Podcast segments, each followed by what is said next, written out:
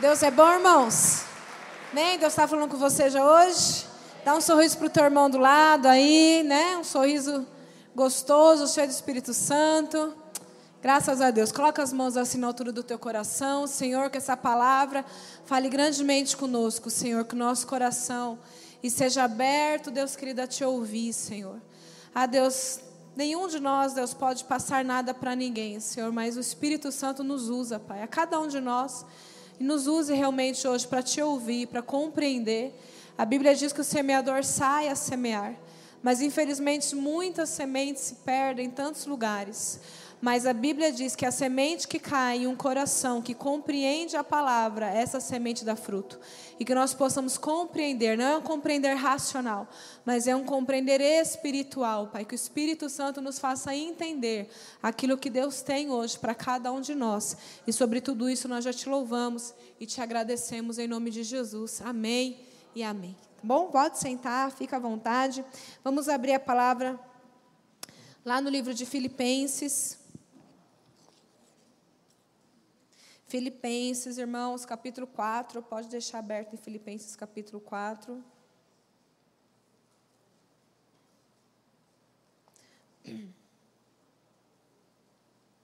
Filipenses capítulo 4. Irmãos, hoje eu quero é, compartilhar sobre um tema que é sobre um estilo de vida. O estilo de vida da pessoa né, que realmente conhece a Deus, que ama Jesus que anda com Deus, amém? Enquanto você acha aí, deixa aberto Filipenses 4, daqui a pouco a gente lê.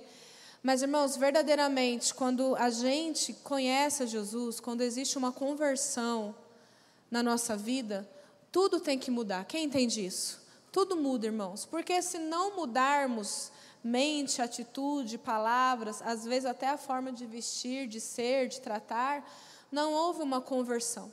Quando Jesus entra na nossa vida, que a gente recebe Jesus, né? E ele nos aceita. É, alguns vêm à frente no altar, na igreja, talvez já aconteceu isso com você, ou você não foi, mas foi feita uma oração, enfim, em algum momento mesmo sentado, em algum lugar, não importa, mas você entregou sua vida para Jesus. Naquele momento em diante, nós é, somos salvos, nós recebemos o Espírito Santo, nosso nome foi escrito no livro da vida, amém? Nossos pecados foram perdoados até aquele dia, e dali em diante a gente começa um processo de santificação. Porque não é porque nós aceitamos Jesus hoje que instantaneamente tudo muda na nossa vida. Né? O que mudou foi que o nosso coração se abriu e a gente compreendeu que sem Jesus na vida não dá, que eu preciso de Jesus, que Ele vai ser o meu Senhor, que Ele vai ser o meu dono, que eu entreguei para Ele a minha vida. Mas tudo que tem que fazer na nossa vida, aí começa um processo, que é todos os dias, né? a cada instante, até o dia que a gente for para o céu, amém? Todo dia Deus está trabalhando conosco.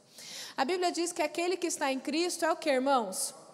É nova criatura. Não tem como a gente estar em Cristo e continuar fazendo o que fazia antes. Às vezes, no início da caminhada, né, a probabilidade às vezes é maior de dar umas vaciladas, mas conforme o processo de santificação vai vindo, as coisas velhas vão passando cada vez mais, e esse novo de Deus, não é? essa, essa graça, essa glória, esse conhecimento novo vai nos alcançando. Então, para a gente entender que o estilo de vida de quem conhece Jesus, ele é um fato assim de mudança sobre nós. E aqui em Filipenses capítulo 4, a gente vai ver algumas coisas importantes hoje nesse estilo de vida. Filipenses 4, versículo 4, tem uma primeira coisa que chama a nossa atenção. Porque ele diz assim: Alegrai-vos sempre no Senhor. Outra vez vos digo, Alegrai-vos. Você pode repetir comigo esse versículo? Alegrai-vos sempre no Senhor. Outra vez vos digo que alegrai-vos. Se a gente lê por ler essa, essa frase, esse versículo, a gente pode achar que essa alegria que Paulo está falando aqui à igreja de Filipenses é algo relacionado à nossa emoção, porque nós temos a emoção da alegria. Temos muitas emoções, da alegria, da tristeza, do medo. Mas aqui não se trata de uma emoção, por quê? Preste atenção. Porque a emoção humana, ela é sempre, é, ela, ela sempre vai aparecer diante das circunstâncias. Se, por exemplo, eu estou dirigindo e lá para no farol, tá à noite, 11 da noite, não tem ninguém, de repente eu ouço alguém bater assim no vidro, provavelmente a emoção que vai despertar em mim é o medo, não é? É o medo. Ou se eu estou dirigindo alguém bate atrás, provavelmente a primeira emoção que vem é o medo. Mas aqui não é algo humano, né? é uma alegria que depende das circunstâncias. Porque se for, irmão, não precisava a gente ser uma nova criatura, amém? Porque a pessoa que não conhece a Cristo, ela está alegre de acordo às circunstâncias. Se eu sou promovido, eu estou alegre. Se eu estou num relacionamento legal, eu estou alegre. Mas, se eu sou dispensado, se algo não dá certo, eu estou triste. E aqui a Bíblia não fala disso, não é uma emoção, é, é algo espiritual. É um fruto do Espírito Santo, porque um dos frutos do Espírito Santo é alegria. E é muito forte, porque Paulo diz assim: alegrai-vos sempre em que, irmãos? No Senhor. É uma alegria, a minha alegria agora não está naquilo que me rodeia. A minha alegria agora que eu me converti está quem? No Senhor. E não é de vez em quando, é sempre. É claro que isso também é um processo, porque é difícil por mais que a gente está no Evangelho há X tempo, e não só X tempo no Evangelho, mas realmente buscando a Deus. Porque há pessoas que estão há 30 anos e está igual lá no primeiro dia, não cresceu nada. Então não é só estar em tempo, mas é o estar de estar mergulhado, amém? Na palavra, no reino, no conhecimento. Por mais que nós estamos realmente em Cristo, é difícil sempre a gente estar alegre no Senhor, porque há coisas que acontecem tão terríveis e tão de repente que a gente às vezes quer bambear um pouco. É verdade ou não é, irmãos? Quer falar, meu Deus, mas o Senhor permitiu isso, mas meu Deus, por que eu estou passando por isso? Então aqui Paulo fala de uma atitude, irmãos, que a gente tem que buscar no Senhor. Se eu tenho um estilo de vida, eu tenho que ter. Um estilo de vida de quem é convertido a minha alegria, irmãos, não vem de coisas, não vem de pessoas, ainda que seja o meu filho, o meu marido, as pessoas mais próximas a mim. A minha alegria não vem se eu estou tocando ou se eu estou sentada. A minha alegria vem porque eu creio no Senhor, eu vivo no Senhor, porque o Senhor me ama, porque o Senhor me escolheu. A minha alegria vem dele. E essa alegria tem que ser constante, sempre, é uma atitude. Não é uma emoção humana que vem da vontade. Todo mundo aqui, ou a maioria, levanta cedo para trabalhar. Às vezes tem irmãos que levantam às quatro, cinco, seis da manhã, não importa o horário. Quando o relógio desperta, aquele horário, eu tenho certeza que nem todo dia você está com vontade de trabalhar.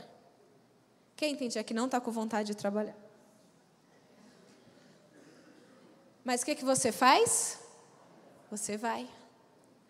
Entende? Não é uma coisa que depende da minha vontade eu estar alegre em Deus. Eu, me alegro em Deus porque eu creio que a Bíblia é a palavra de Deus, e se Ele está falando para mim, Karen, se alegre sempre no Senhor, e Ele ainda repete, outra vez vos digo, alegrai-vos, então é isso que eu vou fazer, porque isso é o mandamento do Senhor. É como o salmista Davi diz no Salmo 103: Bendiz, ó minha alma, ao Senhor, alegra minha alma ao Senhor, e tudo que há em mim, tudo que é em mim, meu pensamento, minha palavra, meu coração, meus relacionamentos, tudo que é em mim, bendiga o teu santo nome. É lindo isso, que, porque Davi ele fala para ele mesmo: Bendiz, ó minha alma, ao Senhor. E se ele está falando para ele mesmo, para a alma dele, é porque provavelmente a alma dele, em algum momento, assim como eu, como você, não queria se alegrar em Deus. Queria questionar a Deus, queria se entristecer, mas ele lembrava da palavra e falava: Não, minha alma, se alegre no Senhor.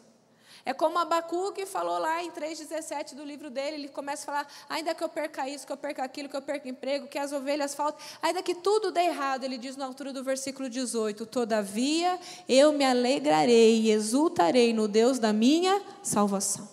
Queria que você abrisse comigo, marca aí Filipenses 4, se você tiver essa fitinha assim da Bíblia, marca aí, e volta para, comigo um pouquinho em Romanos capítulo 8 aos Romanos capítulo 8. Olha o que a Bíblia diz para a gente, que lindo.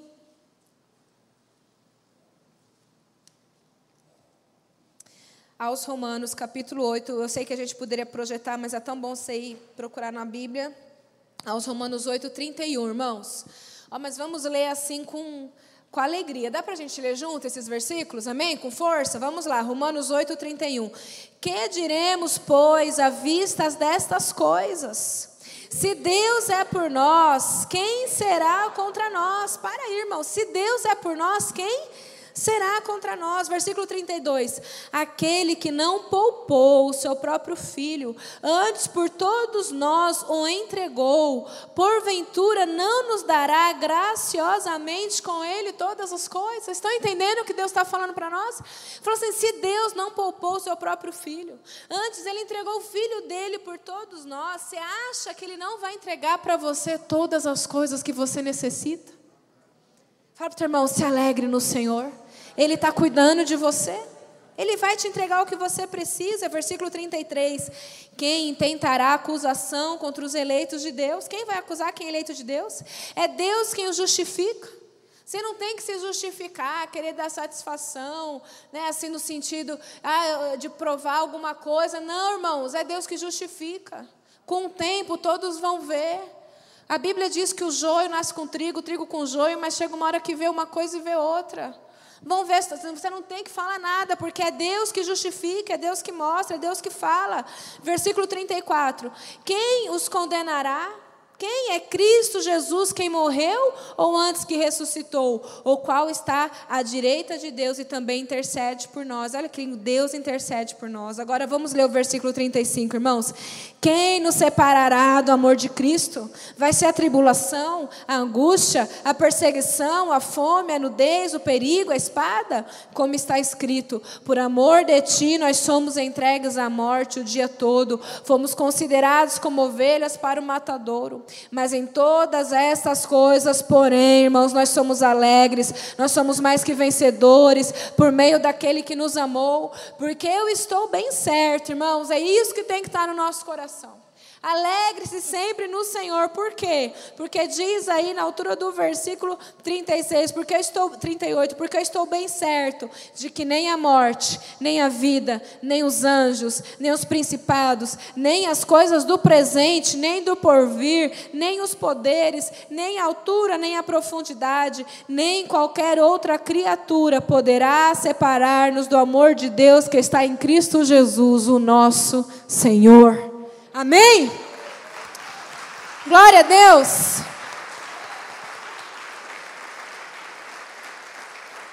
Irmãos, alegrai-vos sempre no Senhor.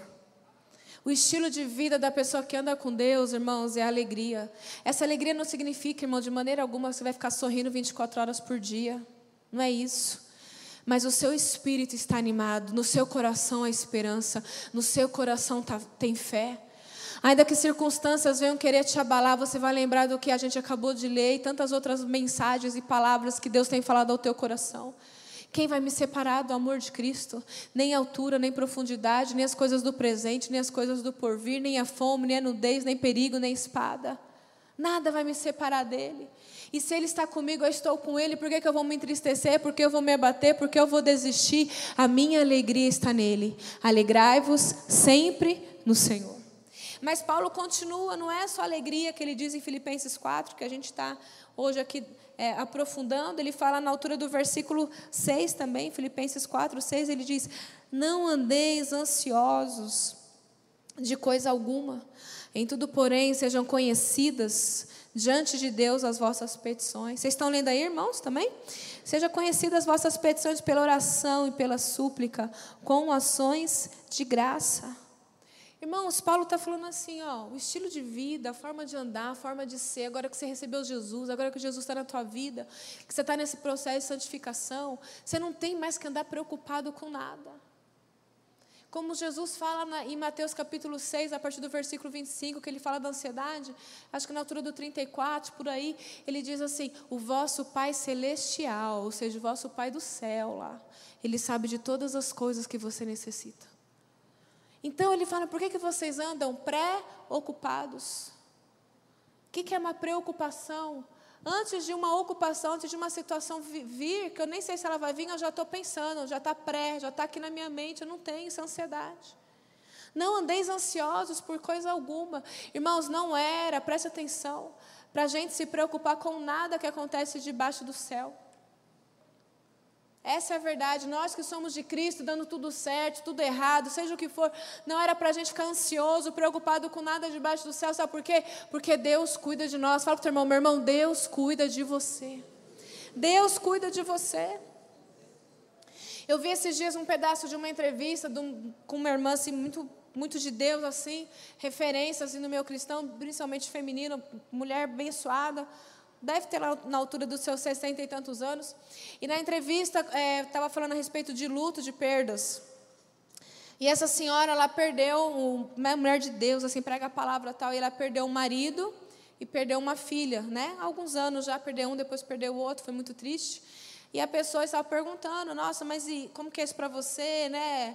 Essa questão de luto, porque há uma certa fantasia de achar que quando a pessoa é de Deus, ainda mais quando a pessoa ministra a palavra, ou sei lá, tem algum destaque, que a vida dela vai ser toda não. Geralmente é o contrário, quanto mais Deus usa, parece que mais coisa a pessoa passa, mais circunstâncias difíceis. Então a pessoa lhe perguntava nessa entrevista, né? Como que é isso? Você perdeu seu marido? Depois você perdeu sua filha, só te restou um filho. E aquela mulher com semblante tão sereno, sem nenhuma preocupação, sem nenhuma amargura, sem nenhuma tristeza, ela disse assim: Eu achei tão linda a resposta dessa. Ela falou assim: Tudo é uma perspectiva de reino. Ela falou: O reino de Deus, eu, eles não morreram, eles já estão lá me esperando. E quando Deus quiser, eu vou estar lá. E eu tenho meu outro filho, e quando Deus quiser chamar, Deus vai chamar, e quando Deus quiser me levar, Deus vai me levar. E ela dizia: Bendito, louvado seja o nome do Senhor. Como Jó disse: Deus me deu, Deus tomou, louvado, bendito, adorado seja o nome do Senhor. Mas ela disse: tudo é uma perspectiva de reino. E eu fiquei pensando nisso esses dias todos, pensando assim: meu Deus, a gente às vezes se esquece que nós não somos desse reino carnal, esse reino físico, essa terra. E por que, que a gente vai ficando ansioso, irmãos, preocupado? Porque a gente vai esquecendo e a gente vai achando que a gente tem que dar conta das coisas desse reino, quando na verdade nós somos de outro reino.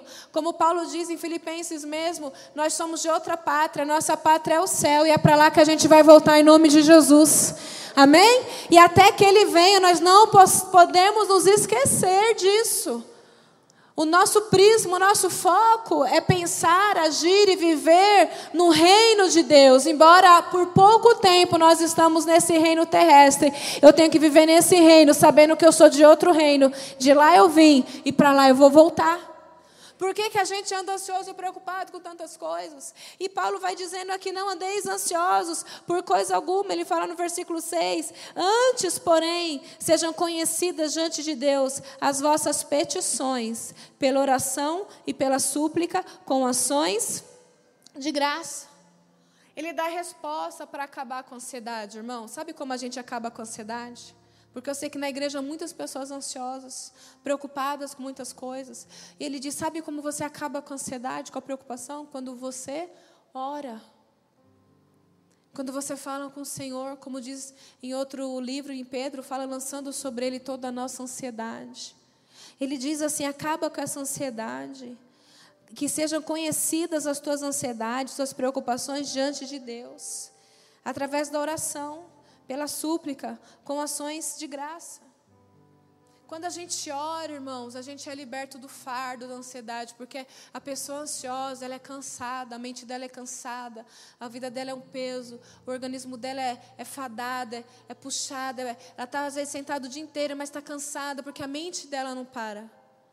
A mente dela não para, e se isso, e se aquilo, e, ela pensa, pensa, pensa, pensa. E quando a gente ora, eu não fico pensando porque eu lanço os meus pensamentos ao Senhor.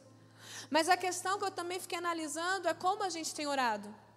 Porque ao longo dos anos no ministério, eu já conversei com tantas pessoas que fui acompanhando e vendo que estava numa determinada situação e, e, não mudava, sabe? Não mudava e não mudava. Mas você está orando, irmã? Você está orando, irmão? Não, eu oro. Tudo que eu faço, ora. Tudo que eu faço, ora. Eu falo, meu Deus, mas isso não bate. Como que a pessoa está orando, orando, orando e não muda e está a mesma coisa? A questão é, né? E depois conversando mais com a pessoa, a qualidade da oração.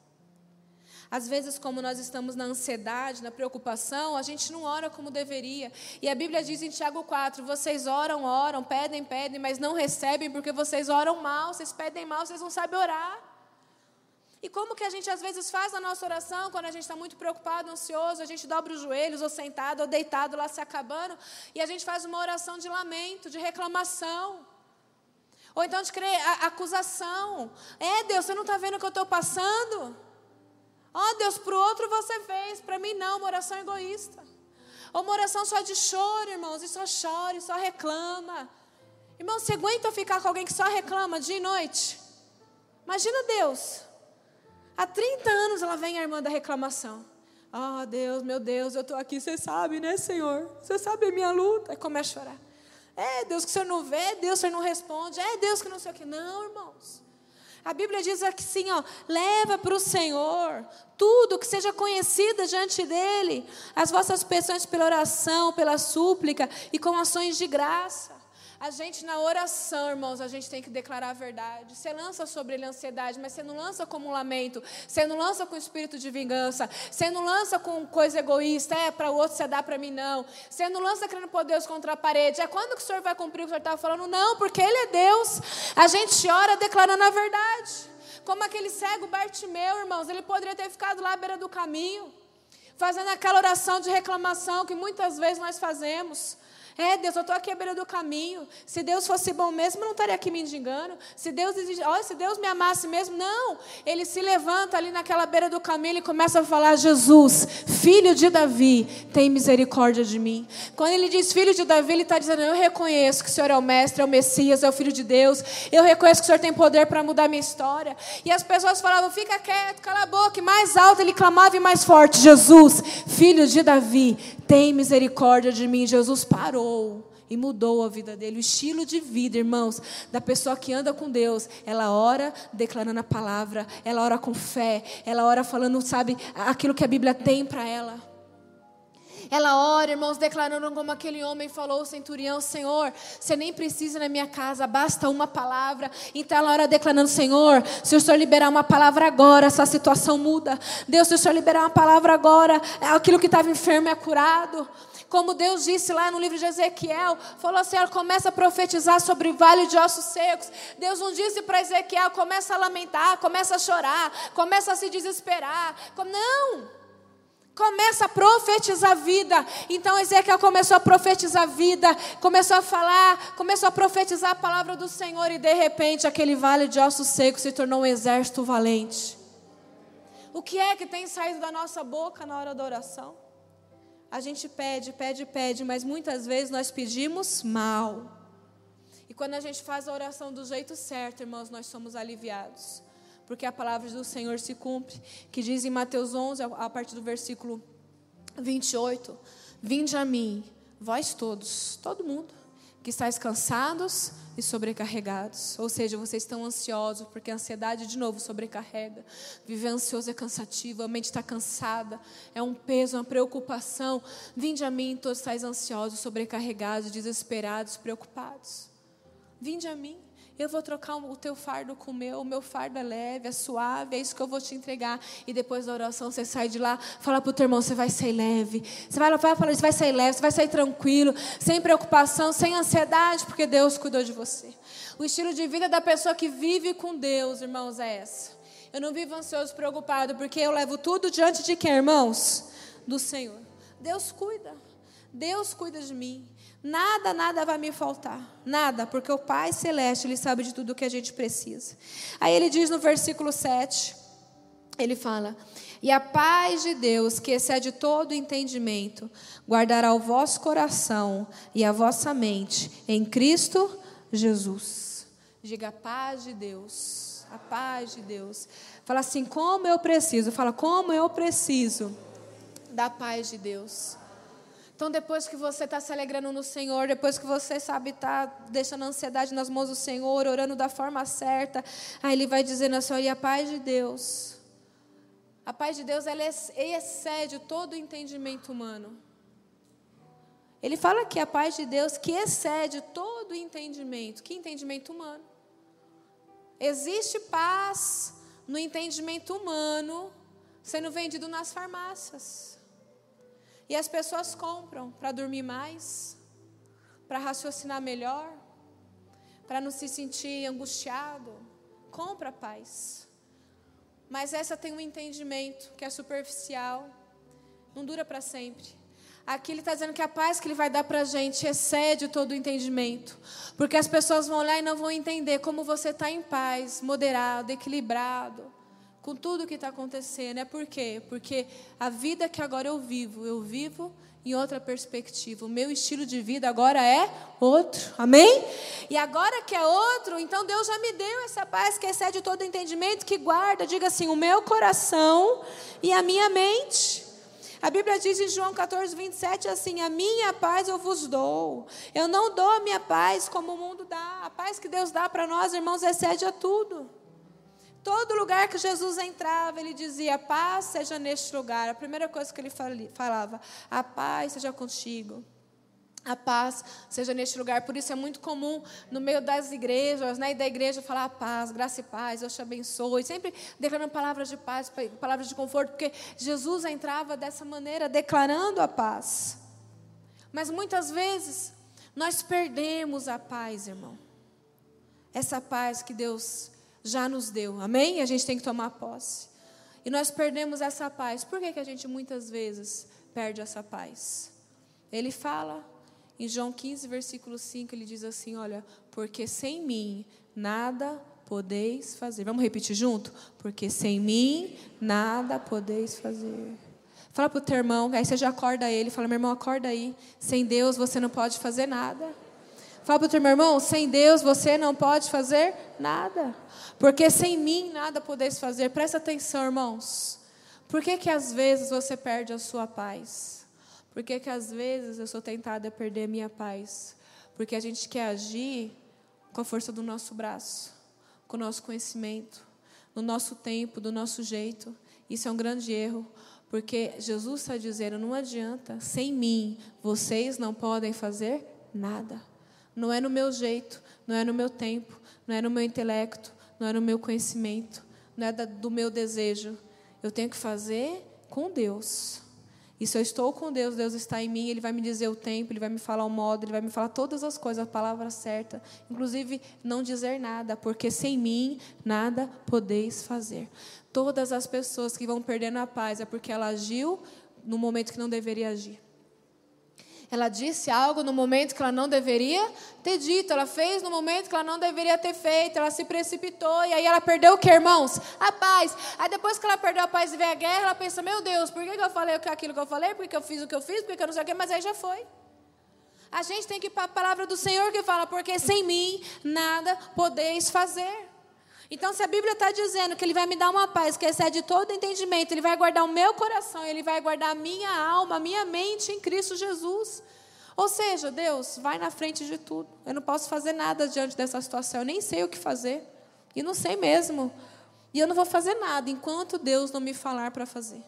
Cuidado com os ansiosos que ficam perto de você e ficam dizendo assim: você não vai fazer nada, você não vai fazer nada, você não vai fazer isso, você não vai fazer. Não tem gente assim? Ué, mas você vai deixar desse jeito, mas você não vai agir, mas aí você está muito lerdo, você não era assim antes, mas não, não é assim? A gente tem que agir no tempo que Deus quer que a gente haja. Deus vai falar conosco. A gente está orando, está buscando ao Senhor, Ele vai falar conosco em nome de Jesus.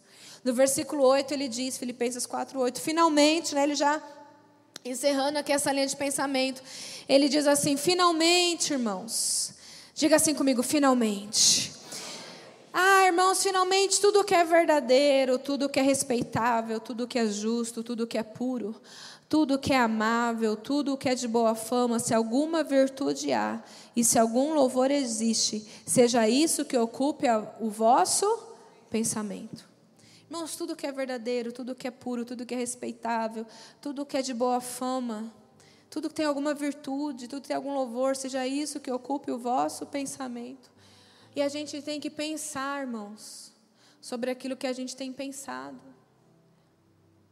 Será que aquilo que eu tenho pensado é a verdade? Será que aquilo que tem estado na minha mente é de respeito? Será que aquilo que eu tenho pensado é justo, é puro, é amável, é de boa fama? Sabe, vai, vai ter louvor nisso? Que, o que que tem vindo na nossa mente? E sabe, irmãos, a gente pode e deve ser intencional com os nossos pensamentos. A gente pode e deve. Por que, que a gente pode e deve? Porque a Bíblia diz isso. Em Romanos capítulo 12, a altura do versículo 2, diz assim: ó, Mas transformai-vos, o que? O vosso? Mas transformai-vos a vossa mente, o vosso entendimento. A Bíblia não diz assim que Deus transformará. A Bíblia diz, mas transformai-vos. Quem é que tem que transformar? a gente tem que ter intencionalidade naquilo que a gente pensa. Porque na caminhada nossa com Cristo, a gente está falando de estilo de vida, nessa caminhada vai querer vir um monte de pensamento intrusivo, um monte de pensamento de fracasso, um monte de pensamento de derrota, vai ou não vai? Um monte de pensamento que você não vai conseguir, que não é para você. Mas na hora que vier esses pensamentos, a gente tem que mandar fora de, mandar embora de forma intencional. Não vou pensar assim. Eu vou pensar o que a Bíblia diz para eu pensar. Tudo que é verdadeiro, tudo que é. Isso não é verdadeiro. Isso que está vindo na minha mente não é a verdade, não é o que Deus pensa ao meu respeito, então eu vou rechaçar isso. Irmãos, e a gente consegue ser intencional. É um exercício que não é fácil, mas é possível. Irmãos, a gente fala que é difícil guardar dinheiro, e é mesmo, não é? Mas de verdade, se a gente falar eu vou guardar dinheiro, a gente guarda ou não guarda? Guarda. Nem que você começar guardando 10 reais, depois vai para 20, 50, 100, 200, 500, guarda. A gente fala que é difícil manter assim uma frequência né, de atividade física, exercício físico, é difícil. Mas fala a verdade, se você decidir falar, não, eu vou me exercitar todo dia, você consegue ou não consegue? Consegue. Consegue, irmãos. É questão de decisão, de intencionalidade, de postura, de posicionamento. Então, por que, que com os pensamentos a gente acha que não vai conseguir? Fala para o seu irmão, você vai conseguir sim em nome de Jesus. A gente vai transformar a nossa mente. A gente não pode achar que com os pensamentos é diferente. Então eu trouxe aqui uma listinha, irmão, só para a gente pensar em coisas que a gente tem que dizer sobre nós mesmos. A gente tem que falar sobre nós e para nós. Isso aqui você pode assim e deve até, né? Não é todo mundo que é atacado na mente, não, mas muitas pessoas são. Então, até você ser livre, irmão, liberto, a gente tem que ter técnica, tem que ter métodos. Então, você pode pegar como aqueles post-it, né, que é facinho de colar, qualquer papel, e onde você passar no seu dia a dia, você colar frases para você ficar lendo. Toda vez que vem um ataque, você olha para aquilo. É verdade isso. E começa a mudar, irmãos, porque nem sempre você vai ter alguém ali né, alguém bom para te falar coisas boas. Então você cola, cola já no espelho lá do seu banheiro, quando você for escovar o dente, você já olha. Palavras como você diz assim, daquilo que você é, a primeira coisa. São três coisas importantes. Diga assim, eu sou. Então diga forte comigo, eu sou filho amado. Mas fala forte, eu sou filho perdoado. Diga, eu fui adotado através do sangue de Jesus. Fala, eu sou geração eleita. Eu sou sacerdócio real. Agora diga assim: Eu sou herdeiro de Deus. Então você começa a dizer isso. Aí quando o diabo vem, ele quando ele foi para Jesus, lá em Marcos, é, em Mateus 4, né? É, mas será mesmo que você é o Cristo? Será mesmo? Depois Jesus estava ali com fome. Olha, não sei se você é o filho de Deus mesmo, não. Jesus sabia quem ele era, você tem que saber quem você é, porque é o primeiro ataque que o inimigo vai lançar sobre você a respeito da sua identidade. Então, em Deus eu tenho que falar: eu sou filho amado, eu sou perdoado, eu, meu nome está escrito no livro da vida, Deus me ama, eu sou herdeiro de Deus. Tem que começar a declarar. Então, você vai espalhando, e onde você olhar, está lá aquilo que você é, para você nunca esquecer. Depois, a segunda coisa, tudo que você tem. Então, você tem que começar a declarar: fala comigo, eu tenho um futuro de paz. Diga forte: eu tenho esperança, eu tenho o meu nome escrito no livro da vida. Diga assim: eu tenho força, eu tenho coragem, eu tenho ânimo, diga eu tenho fé. E você começa a profetizar aquilo que você tem. Tudo aquilo que a Bíblia diz que você já tem. Todas as promessas que o Senhor tem para você, eu já tenho uma família salva, irmão. Não importa o que você está vendo, nós não vivemos daquilo que vemos, nós vivemos daquilo que nós cremos. Assim é o estilo de vida de quem serve ao Senhor. Eu tenho. E aí eu farei, para terminar, diga assim: eu farei obras maiores do que essa, porque Jesus declarou em João 14, ele não falou aquele que crê em mim, obras maiores ainda fará. Então eu farei, diga comigo, eu farei discípulos para o Senhor, porque essa é uma promessa para nós. Diga assim: através de mim se fará milagres. Diga, eu farei grandes obras para o Senhor. E por aí você vai declarando: eu vou fazer. Deus vai me usar e vai dar certo. Deus vai abençoar as minhas mãos. E nós temos que declarar aquilo que nós somos, aquilo que eu tenho e aquilo que eu posso, que vem de acordo a, a que, irmãos? Levanta a Bíblia aí comigo, fala de acordo à palavra. A palavra de homens, irmãos. A palavra do lar que você cresceu, num lar lá de afronta, de derrota, não. A palavra de quem? de Deus. E aí a nossa mente muda, irmãos. Porque eu começo a declarar diante de Deus aquilo que eu já sou, aquilo que eu já tenho. Aquilo que eu vou fazer, não por mim, irmãos, mas porque o Espírito Santo do Senhor habita em mim e Ele é mais poderoso do que eu. Amém? E para nós encerrarmos em Filipenses capítulo 4, versículo 9, nós vamos ler. Você quer ficar de pé para nós lermos? Filipenses 4, versículo 9. O estilo de vida, irmãos, de quem serve ao Senhor, ele tem uma alegria, irmãos, que é do Espírito Santo. Diga assim: alegria do Espírito Santo. Não é uma alegria da emoção, é uma alegria do Espírito Santo. Diga assim: eu não vivo ansioso. Diga, eu tenho a paz de Cristo em mim. Diga, minha mente reflete aquilo que eu sou, que eu posso e que eu farei em Deus. E para encerrar, Filipenses 4:9 diz assim: "O que também aprendeste e recebeste e ouvistes e viste em mim, isso que, irmãos, praticai, e o Deus da paz será convosco." Olha o segredo, irmãos, para nós fecharmos com chave de ouro aqui. Para Deus ser com a gente, porque quando Deus é com a gente, acabou. Amém? Tem mais nada. Mas qual que é o segredo? Para a gente conseguir tudo isso em Filipenses 4:9 aí aquilo que eu aprendi, aquilo que eu recebi, aquilo que eu ouvi, aquilo que eu vejo em Jesus, eu vejo hoje através da palavra. E aquilo, tudo isso aí, se eu praticar, diga, tudo vai mudar. Por que, que às vezes não muda, irmãos? Porque eu até aprendo, mas não pratico. Vocês estão entendendo? Não adianta aprender, irmãos, não praticar. Ô, irmão, irmã, não adianta tirar a carta de motorista e ficar o carro na garagem. Adianta? Não adianta, irmãos. Se eu aprendi, eu tenho que o que, irmãos? Praticar. Não adianta eu receber algo porque Deus já me deu. Amém? Fala para o seu irmão, Deus já te deu. Só que eu não pratico aquilo, não pratico a fé, eu não exercito a fé, eu não exercito uma palavra. Aquilo que eu ouvi, a gente tem ouvido a palavra do Senhor, mas não basta só ouvir, não praticar. Eu tenho que praticar. Eu tenho, eu, tudo que eu vi Jesus fazendo, né, não pessoalmente, mas pela palavra eu vi. Eu não só vi como Jesus delegou a mim, tudo que eu fiz vocês podem fazer, mas eu não vou lá e não pratico, irmãos. A igreja do Senhor, não é essa igreja, a igreja do Senhor no mundo seria outra. Se todos os cristãos da face da terra, aquilo que aprendeu, recebeu, ouviu e viu, praticasse. O segredo da nossa mudança no estilo de vida é a gente praticar aquilo que o Senhor já nos entregou. Amém? aí tudo muda, irmãos. As pessoas vão olhar para nós e vão ver verdadeiramente uma mudança. Eu estou ouvindo, eu estou recebendo, eu estou vendo e eu estou aqui, irmãos, praticando e vivendo uma vida diferente em nome de Jesus. Esse é o estilo de vida que Deus tem para nós. E que a gente sabe amanhã, segunda-feira, terça, quarta, quinta, domingo que vem, a gente não esqueça disso. Porque se amanhã, irmão, você vai ser atacado para viver desanimado, não vai? Não vai ser atacado? Vai. Mas não, a minha alegria está em que, irmãos? No Senhor. Essa semana você vai receber ataque para ficar ansioso, preocupado. Vai ou não vai, irmãos? Não. Eu vou orar, eu vou colocar diante do Senhor, Deus vai cuidar.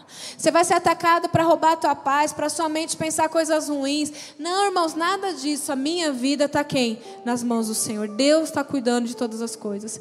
E à medida que você vai praticando, mais forte você vai ficando. Quanto mais você praticar, mais forte você vai ficar em nome de Jesus. Senhor, nós oramos e nós agradecemos agradecemos, Deus, pela tua palavra, Deus, pelo pão que o Senhor nos entregou, por aquilo que o Senhor nos deu, Pai.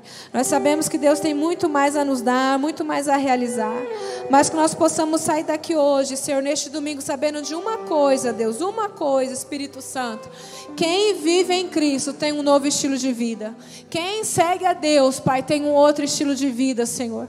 Do dia que nós nos convertermos, não foi convencimento, foi conversão. Começou um processo de santificação, Pai. Eu não vivo mais ansioso, eu não vivo mais preocupado, eu não vivo mais triste, eu não vivo mais em guerra. Não, agora eu tenho paz. A minha vida é outra, a minha forma de pensar é outra, a minha forma de falar é outra, Pai. E que nós possamos praticar essas verdades, Pai. Não só que ouvimos hoje, Deus, não de maneira alguma, mas a que temos ouvido há tantos dias, há tantos meses, talvez há anos, Pai. Que se torne uma realidade na nossa vida, para que a gente viva uma vida diferente no Senhor, Pai. Nós te louvamos e nós te bendizemos, Pai, que esse pão permaneça em nós e nos alimente, Pai, por muitos e muitos dias, Senhor, em nome de Jesus.